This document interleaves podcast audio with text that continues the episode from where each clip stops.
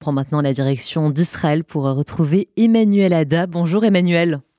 Bonjour Margot, bonjour à tous les auditeurs.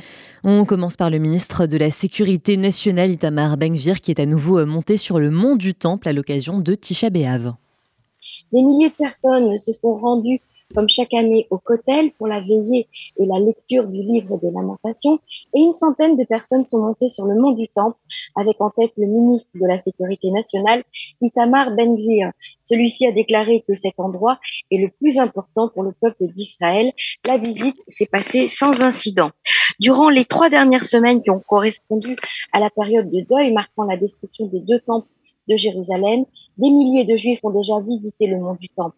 Le rabbin Shimshon Elbom, responsable du Mont du Temple, a d'ailleurs déclaré et a déclaré constater une augmentation considérable du désir de visiter ce lieu. Mais ces visites répétées de plus en plus nombreuses sur le mont du Temple sont vivement critiquées. Le ministère jordanien des Affaires étrangères a fait savoir, je cite, qu'il y aurait des conséquences dangereuses de permettre à certains extrémistes d'atteindre le mont du Temple et de se livrer à des provocations. Côté palestinien, c'est le ministère des Affaires étrangères de l'autorité palestinienne qui a accusé la visite euh, de Ben Gvir de faire partie d'un plan visant, je cite, à judaïser la mosquée El Aqsa. Et le porte-parole du groupe terroriste palestinien du Hamas a qualifié cette visite d'escalade dangereuse et de provocation à l'égard du peuple palestinien. L'ambassade des États-Unis à Jérusalem a également critiqué la visite de M. Ben Gvir. Les États-Unis défendent fermement la préservation du statu quo historique en ce qui concerne les lieux saints de Jérusalem, pouvait-on lire dans un communiqué. Et par ailleurs, dès la fin du jeûne, hier, les manifestants se sont rassemblés euh, rue Kaplan à Tel Aviv. Ils étaient quelques milliers de manifestants anti-réforme judiciaire rassemblés à Tel Aviv pour protester.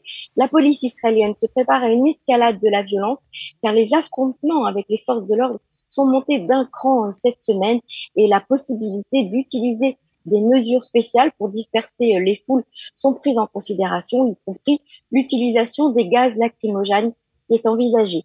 Malgré les appels sérieux et répétés de l'association des médecins israéliens qui demandent que la police n'utilise pas de gaz lacrymogène sur la foule, surtout en période de grande chaleur, car cela pourrait provoquer des accidents graves. La police, elle, a clairement indiqué qu'il y aurait une tolérance zéro envers les manifestants qui seraient violents envers les policiers.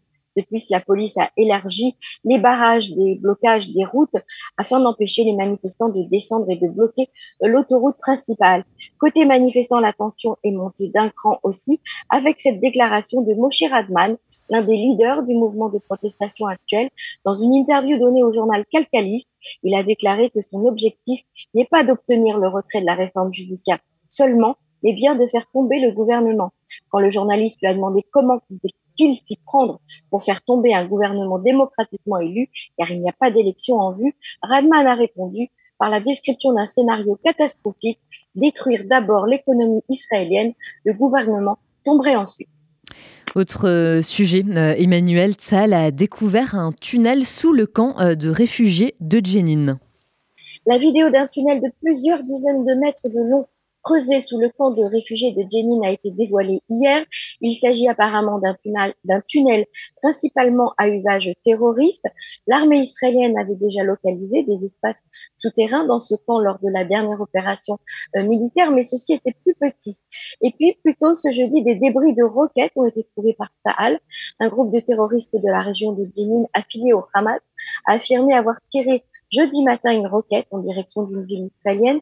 Il s'agit du cinquième tir effectué par ce groupe qui visait la ville de Ramon dans le conseil régional de Gilboa. Et enfin, Emmanuel, le président américain Joe Biden pousse à la normalisation entre Israël et l'Arabie saoudite. Joe Biden veut approfondir la possibilité d'un accord sécuritaire entre les États-Unis et l'Arabie saoudite qui comporterait un volet sur la normalisation des relations entre l'Arabie saoudite et Israël.